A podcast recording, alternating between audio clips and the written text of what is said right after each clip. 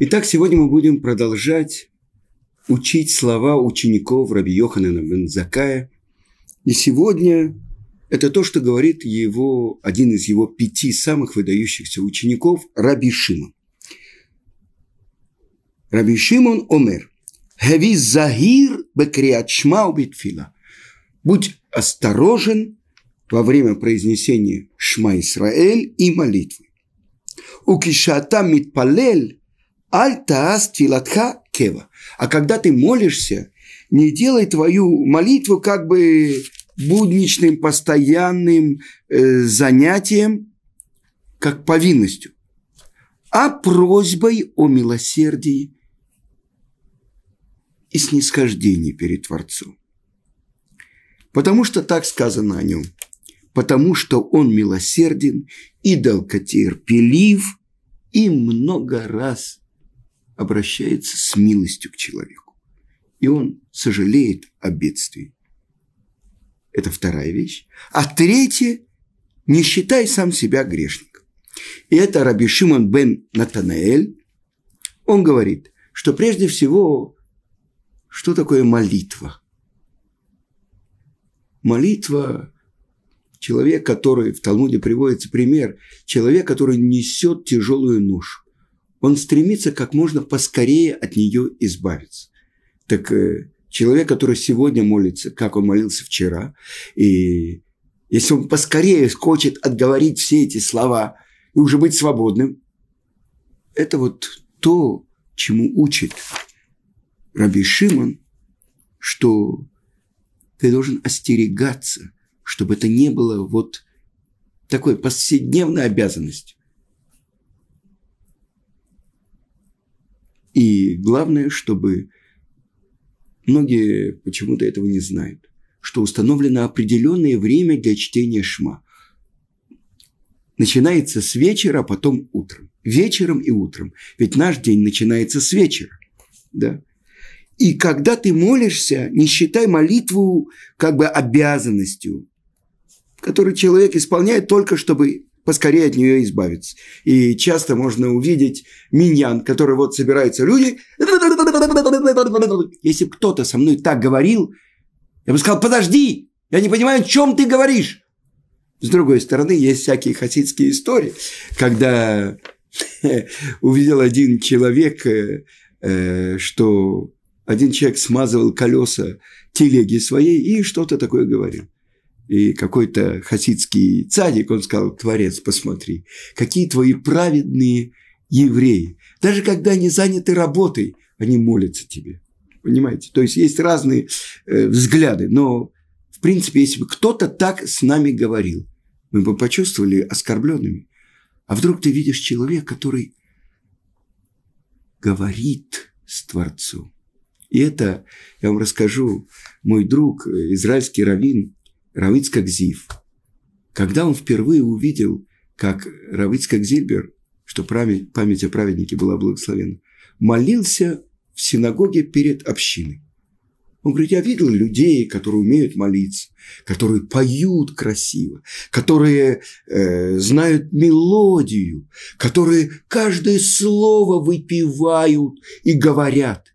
И вдруг я вижу человека, который разговаривает с Творцом, с уважением, с э, почитанием, но говорит, как сын, который говорит с отцом, просит.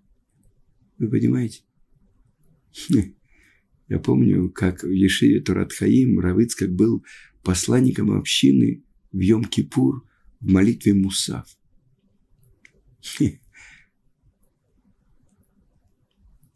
Это очень трудно передать.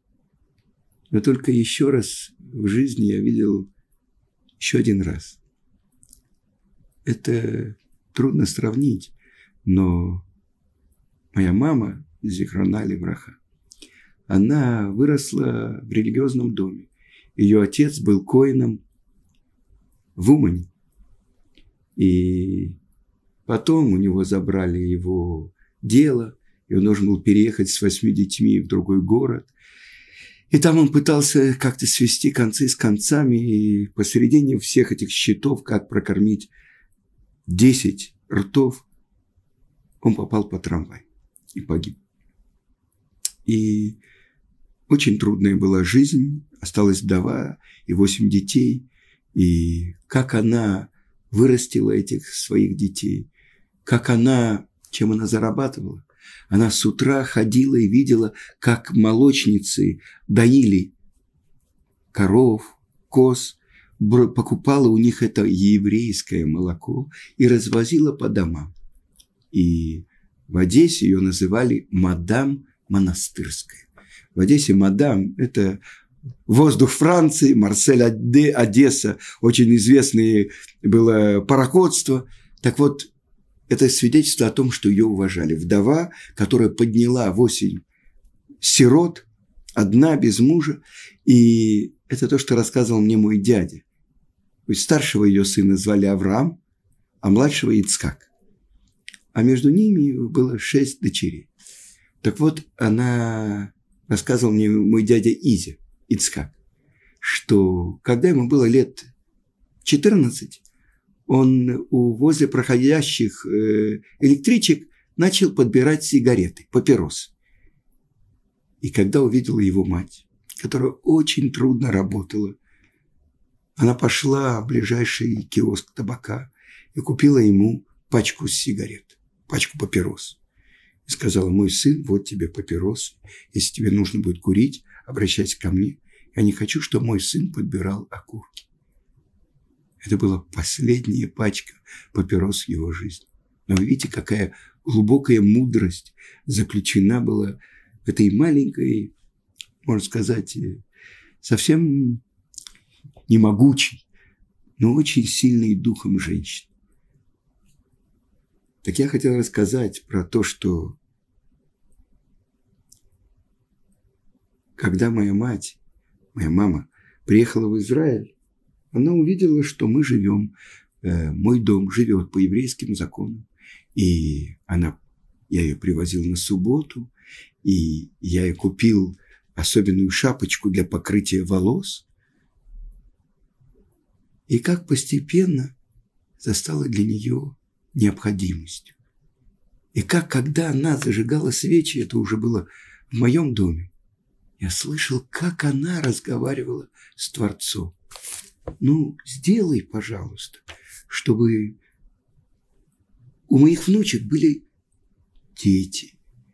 И вот помоги в этом. Вот как дочка говорит с отцом. Вот это то, что, когда я сидел Шивы, то есть в трауре семь дней, и пришел меня навестить большой еврейский мудрец, Гаон Рамыш Шапир, в колеле, у которого я уже учусь много лет. Я спросил у него, откуда такая сила молитвы, какое личное обращение к Творцу, который слышит и который, несомненно, исполнит. И он сказал, это гирса де инкута. Это то, что человек впитывает с молоком матери в доме, в том дореволюционном религиозном доме. А потом была советская власть, а потом врач скорой помощи, который 30-40 лет спасала людей, видела страшные вещи. А потом вернулась и в святом городе Иерусалиме соблюдала субботу, зажигала свечи, исполняла заповеди, даже четыре вида растений. Вы знаете, это спор э, Мехабара, Рабьосов Каро и Рамо, Раби Мойша и Сарлиш. Для сефардских женщин они не могут исполнить заповедь, которую они не обязаны. А для Рамо, для нас, ашкенадских евреев, могут. И она ждала, чтобы я ей привел, принес эти четыре вида растений. И она произносила благословение и делала и как она наслаждалась в суке. Эти заповеди. И когда я похоронил ее на Масличной горе, в части, которая имела отношение к Коинам, потому что она дочка Коина, я вспомнил то, что в детстве я как бы взял на себя, что когда я вырасту, я подарю моей маме самый большой подарок. И проходили годы, десятилетия. Я думал, не забыть, не забыть. Но был один день рождения, другой, десятый, двадцатый, сороковой, пятидесятый. И вот, когда я возвращался с Масличной горы после похорон, вдруг я вспомнил, это мое детское обещание. Я понял, что, может быть, этим тем, что я похоронил ее на Масличной горе, в святом городе Иерусалиме, я исполнил то, что в детстве я взял на себя. Ведь воскрешение из мертвых, сказано будет, начало будет в Хевроне, а продолжение на Масличной горе. И моя двоюродная сестра, которая была там, Мириам, она сказала, у твоей мамы была трудная жизнь. Но место, которое она получила, что надо. Потому что с того места видно и место, где будет храм, храмовая гора. Но вернемся к нашей Мишне. Вот что значит молитва. Просьба о милосердии. И здесь говорится, будь внимателен при чтении Шма. Что значит внимателен? Сказано так в Талмуде. Сказал Рав Йосиф. что даже если человек читает первую главу Шма и одну главу первую вечером, он также исполняет заповедь, чтобы не отошла эта книга Торы твоей от твоих уст. Я хотел еще одну вещь сказать, чтобы человек был очень осторожен во время чтения Шма и во время молитвы. Почему? Тот, кто читает вовремя Шма, это более важно даже, чем занятие Торой. Потому что в этом заключена основа Торы. А тот, кто точно читает и произносит каждую букву при чтении Шма Исраэль,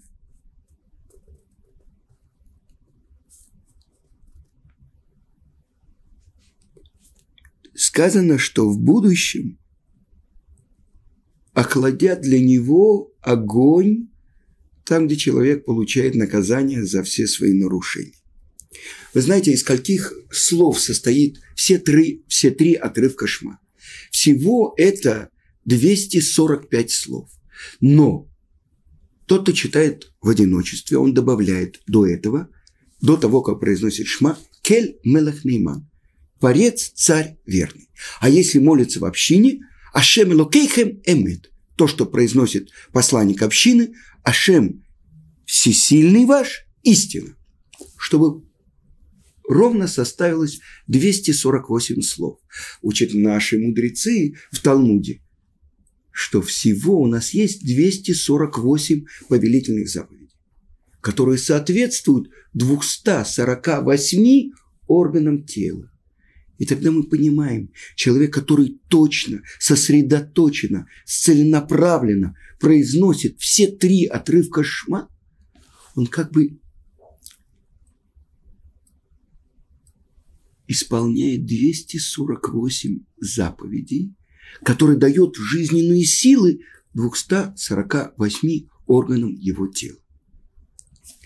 И в этой связи я хочу вам прочитать один отрывок из Талмуда, из Вавилонского Талмуда, из трактата Брахот. И мы уже цитировали одну часть этой Агады. Это трактат Брахот, 61 лист. И это говорится, что один из десяти убитых злодейской римской властью был Раби Акива.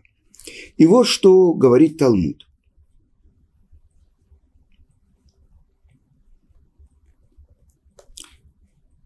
Когда выводили Раби Акиву на казнь, было время чтения Шма. И скребли железными гребнями его тело, а он принимал на себя Царство Небес и произносил Шма Исраэль.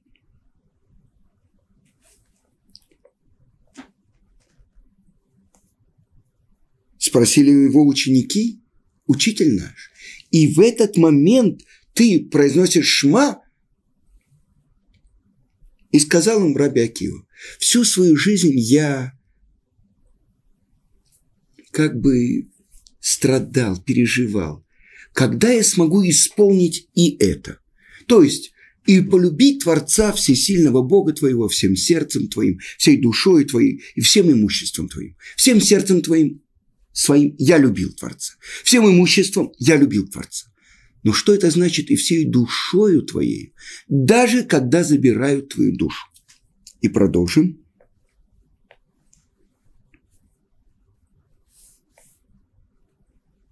И я говорил, когда же это придет в мои руки, я смогу это исполнить. Сейчас, когда я могу это исполнить, я не буду исполнять. И он продлевал последнее слово из первой строчки Шма, Шма Исраэль, Ашем Лукейну, Ашем Эхад, Эхад, то есть что означает один, слушай, Израиль, Ашем всесильный Бог наш, Бог один. Пока не отлетела его душа с этим словом.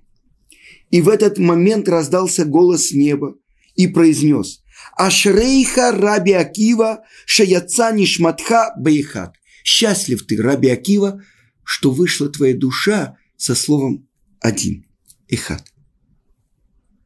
Спросили ангелы, служители на небесах Творца, это Тара, и это плата за нее.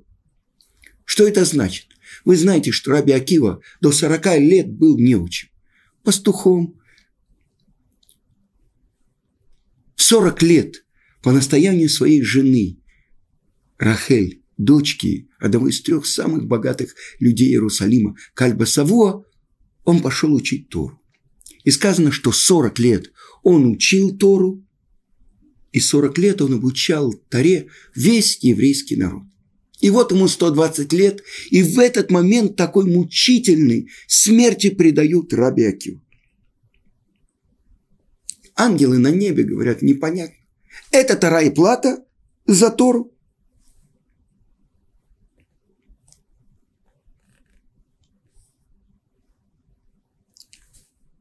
И здесь, в этом месте Талмуда не сказано, но в другом месте в Мидраше сказано, что твой Творец отвечает им, ты штыку, замолчите. В другой Мидраш объясняет, что когда Муше Рабейну поднялся на гору Синай, показал ему Творец Раби Акиву, который повязывал короны на буквы Торы. Вы знаете, есть э, в, это называется Ктав Ашурит, ассирийском написании, как написан свиток Торы. Есть буквы, над которыми есть такие короны. Э, то, что можно было бы сказать, как запятые над каждой буквой, на определенными буквами. Так вот сказано, что Раби Акива из этих корон букв выводил тилей, тилей, аллахот. Сотни, тощ, сотни законов. И спросил Мушерабейну у Творца, у тебя есть такой великий еврейский мудрец, Раби Акива бен Йосеф, и ты даешь Тору мне? А дальше попросил Мушерабейну увидеть плату, которую получает этот величайший мудрец устной Торы. И Творец ему показал, как мучительной смерти предают Раби Акиву накануне Йом-Кипура в Кесарии, и он принимает имя провозглашает единство Творца, произнося Шма Исраэль. И тоже Мушерабейну спрашивает, это Тара и это плата за нее? И отвечает ему Творец, шток. Замолчи. Так вынесен мой приговор с неба. И вы понимаете, самый большой еврейский муд... пророк Муше. Ангелы на небе. Они задают вопрос. И что Творец им отвечает? Молчите, замолчи. Но Раби Акива не задает никакого вопроса.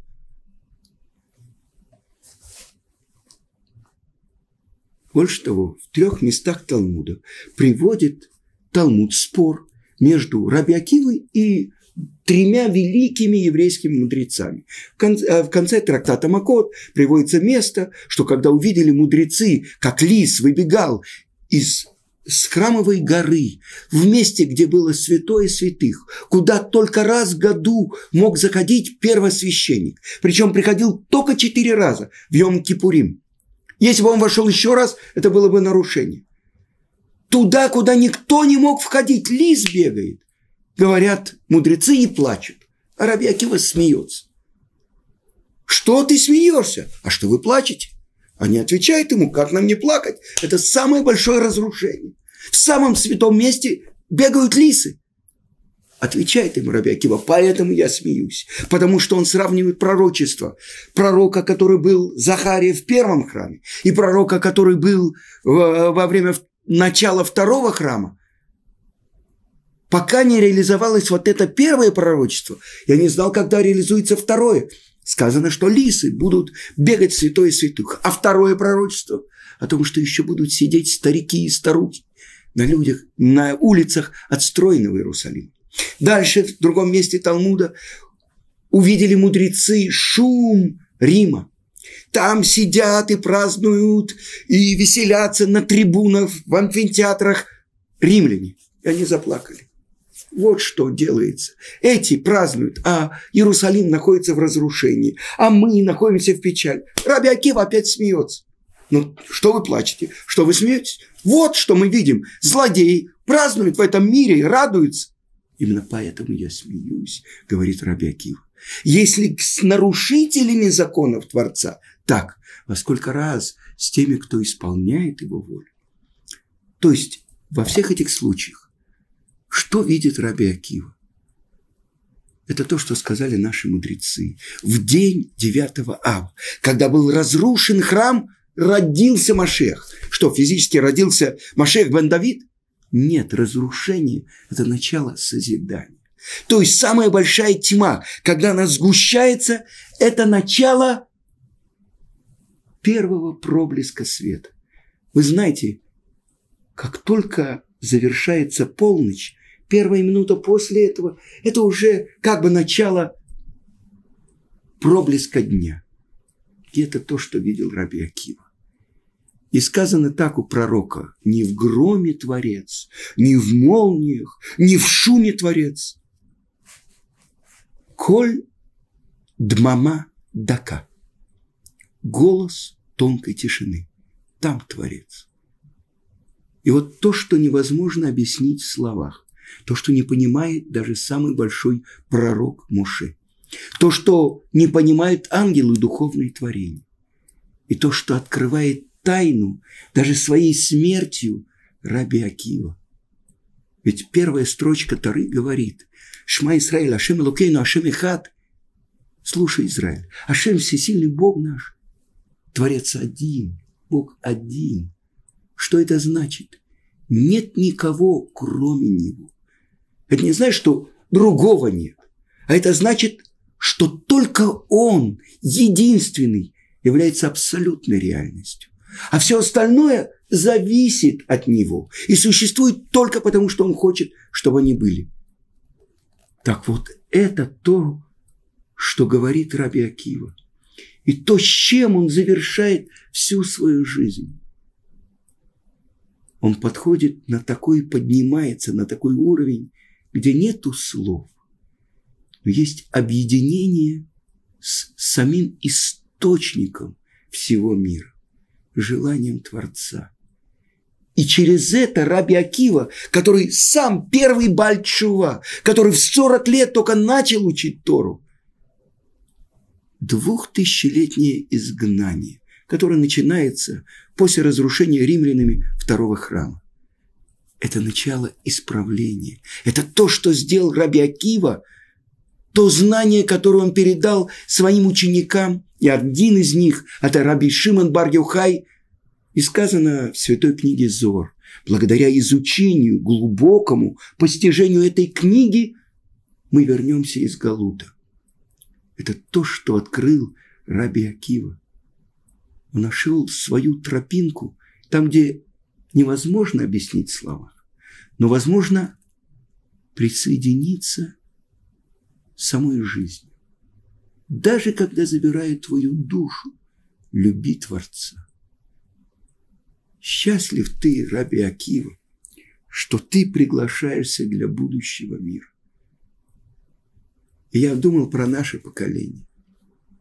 Мы ведь выросли в полной пустыне, под полной властью советского Амалека. Того, кто отрицает веру. Помните, религия – опиум для народа. Карл Маркс. Так мы с вами наркоманы. Маркс. С другой стороны, это та тропинка, которую проложил Раби Акива для нас. И нас могут, нам может быть 20 лет, или 40 лет, или 60 лет, когда мы учим эти святые буквы, когда мы начинаем подходить к этим самым ценностям, когда мы произносим Шма Исраэль вечером и утром, принимая на себя власть Творца, провозглашая, что только Он один настоящая реальность. А что же такое мы? Так вот это молчание Раби Акива, голос тонкой тишины через то, что он произносит эти слова. Это то, что даже ангелы понять не могут. Это только то, что человек может открыть из глубины самого себя. Слушай, Израиль, Ашем, Бог всесильный наш, Бог один.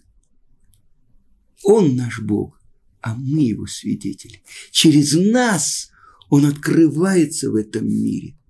Если мы принимаем на себя его власть, мы становимся его свидетелями, его сотрудниками.